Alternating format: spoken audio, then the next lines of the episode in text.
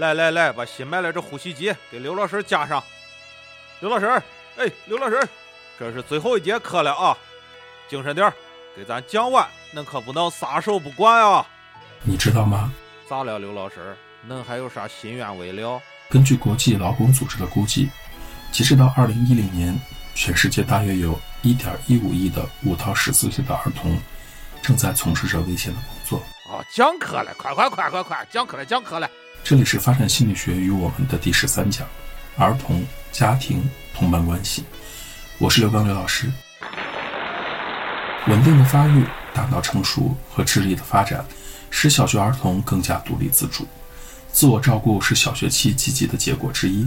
他们不但能自己吃饭，而且能自己给自己做晚饭；不但能自己穿衣服，而且能自己收拾书包；不但能走路上学，而且能和同伴在游戏场所编排各种游戏。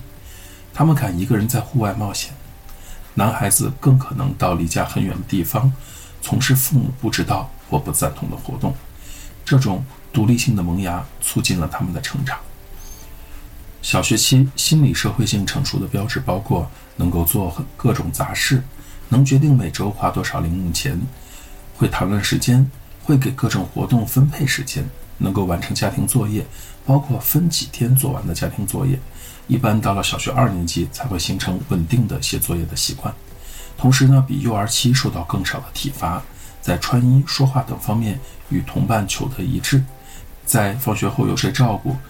上什么课程、做什么活动这类的问题上有自己的偏好，自己会在没有成人监管下使用媒体，包括电视、计算机、视频游戏等等，会照顾兄弟姐妹、宠物，在有些地方呢可能还会干一些活儿，并且呢追求脱离父母的独立性，这大概就是小学期心理社会性成熟的标志吧。千百年来，勤奋就是所有文化中的小学儿童突出的特点。他们忙着积极地掌握所在文化重视的各种技能。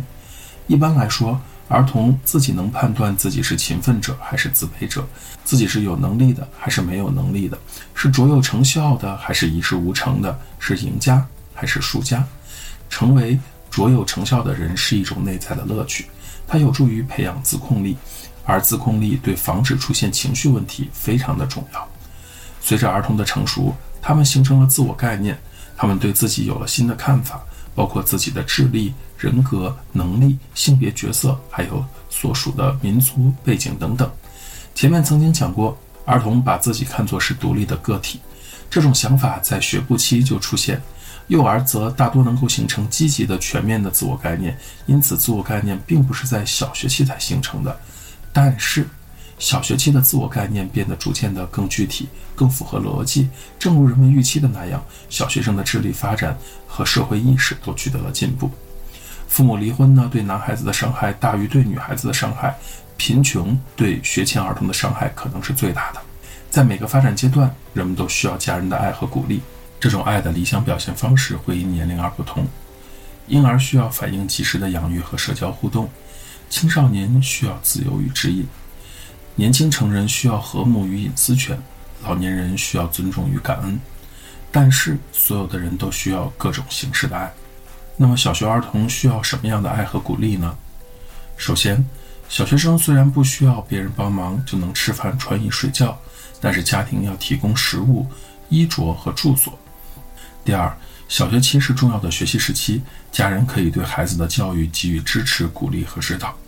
第三，儿童大约在六岁时。他的自我批评和社交意识会有明显的进步，家人应该赞扬他们的进步，给他们提供成功的机会。如果在学习上难以取得成功，那么在体育、艺术和其他特殊的方面，也应该提供给孩子相应能够体验到成功的机会。第四，家人可以通过约游戏伙伴、参加集体活动等方式，促进孩子的同伴友谊。第五。家庭可以提供保护性的、可预测性的日常活动，使家庭成为每个人的安全的港湾。但是，请相信，没有一个家庭能够完美的发挥出所有的。如果非要把家庭划分一下的话，家庭可以分为双亲家庭和单亲家庭两类。一般来说，核心家庭就是双亲家庭当中的一种。核心家庭的机能是最好的，核心家庭中的儿童在学校的成绩较好，心理问题较少。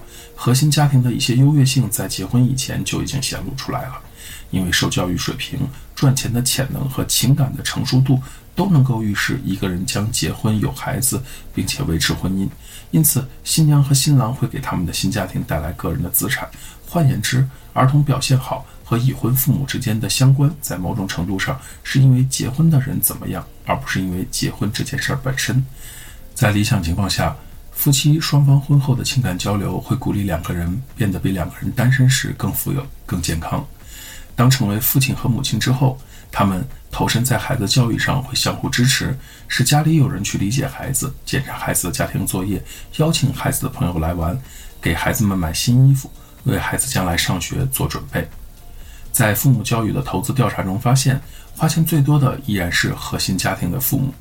把双亲家庭和单亲家庭比较时候，人们会产生这种心理预期：因为单身父母的平均收入比较低，所以对孩子的教育投资也会变少。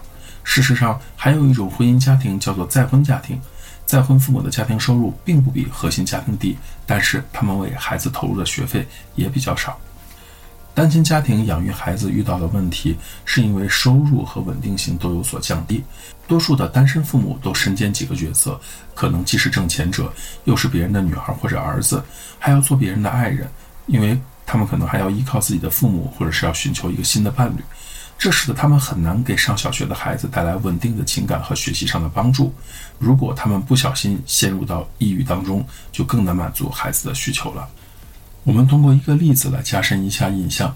假设一个六岁的男孩子吐出了牛奶，在一个机能良好、经济稳定的家庭中，妈妈可能会指导他用拖把把吐出来的奶擦干净，爸爸可能会给他再倒一些牛奶，父母还会说一些能促进家庭和谐的话，例如说啊，没关系，每个人都有可能发生这种意外。可是。如果这个六岁的孩子生活在一个单亲家庭，家人正在被房租、失业这样的问题困扰，家里还有别的孩子需要抚养，会发生什么呢？如果那盒牛奶恰好是家里的最后一盒牛奶，又会发生什么呢？喊叫、大哭、指责，可能都会发生。可能其他的兄弟姐妹会说他是故意的，这个六岁的小男孩还会反唇相讥说是因为你推了我。来家里的客人还会指责父母说你为什么不教他怎么更小心一点？这个例子充分说明了贫穷。会导致在吐出牛奶时，愤怒也跟着吐了出来。高收入的家庭儿童呢，虽然不会有这样的问题，但是在发展方面也会遇到问题。一个原因可能是因为父母对孩子取得的成功期望过高，导致小学期的压力，并且造成了一系列的问题。儿童同伴关系也是一个重要的问题。同伴关系与成人儿童关系不同，它是一种伙伴关系，彼此之间能够平等的协商、妥协、分享及自我防御。结果。儿童在相互交往中累积了社会经验，这些经验呢是随着长大而无师自通的。世界各地的儿童文化都提倡摆脱成人而独立，同学们会同情那些被父母亲吻的孩子，称他们叫做妈妈的宝贝；会取笑那些被老师喜爱的孩子，称他们是老师的宠物、马屁精等等；甚至会鄙视那些向老师出卖同学的孩子，称为他们是，呃，就会打小报告的人、告发者、卑鄙小人。保密是儿童文化中的一部分。因此，有的时候父母挺难发现或者知道孩子生活中的细节的。孩子们都希望被别人喜欢，如果他们有朋友，就能够很快的向朋友学习，并且感到很开心。但是如果让他们选择没有朋友，在在班上很受欢迎的话，多数人宁可选择朋友这件事儿。在小学一年级，这种选择特别的明显。到了青少年的时候呢，在班上受欢迎可能变得更重要一些。随着社会的认知和努力控制的进步。友谊会变得越来越强烈和亲密。对于六岁的儿童来说，只要同性别、同年龄、愿意和他们在一起玩合作游戏的人，都能够成为好朋友。相比而言，十岁的小学生对朋友的要求就比较高了，他可能较少的换朋友。如果友谊中断，又很难找到新朋友，他们会更加的烦恼。性别的差异也在表现在活动中，女孩子更喜欢玩聊天的游戏，男孩子喜欢玩活跃的游戏。但是男孩子和女孩子都想交到好朋友，在十一岁的时候交不到亲密的朋友，可以预测十三岁时候可能会有抑郁的情绪哦。在小学期，大多数儿童都在学习怎样做一个好朋友。如果问五年级的学生，假如朋友被人取笑了，会怎么办呢？几乎所有的人会说，他们会请朋友跟自己玩点有趣的事情，并且安慰朋友说，每个人都会遇到这种事。每个人都想成为受欢迎的儿童，有些儿童的行为表现却成为了不受欢迎的儿童。两类不受欢迎的儿童在小学期的抑郁风险和难以控制的愤怒风险会逐渐加大。一类是攻击被拒绝儿童，他们因为敌视和对抗而不被同学喜欢；另一类是退缩被拒绝儿童，因为胆小、焦虑而不被同学所喜欢。被欺负这件事儿呢，在小学儿童中也是存在的。身体欺负、言语欺负、关系欺负都是常见的类型。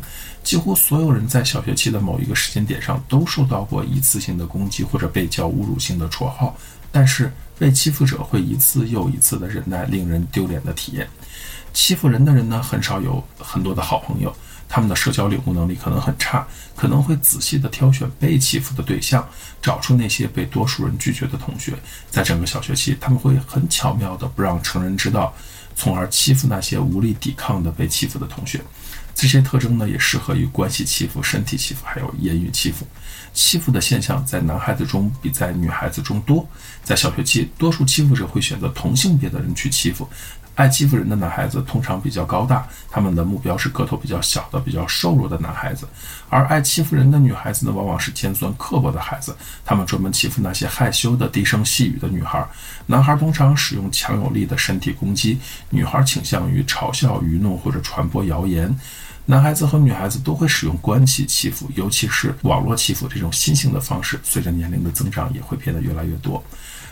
如果幼儿期与父母形成了不安全性的依恋，家庭生活中充满了压力，家人对孩子的管教不力，或者兄弟姐妹充满了敌意，幼儿的攻击性就会增强。到了儿童期，就可能会持续下去。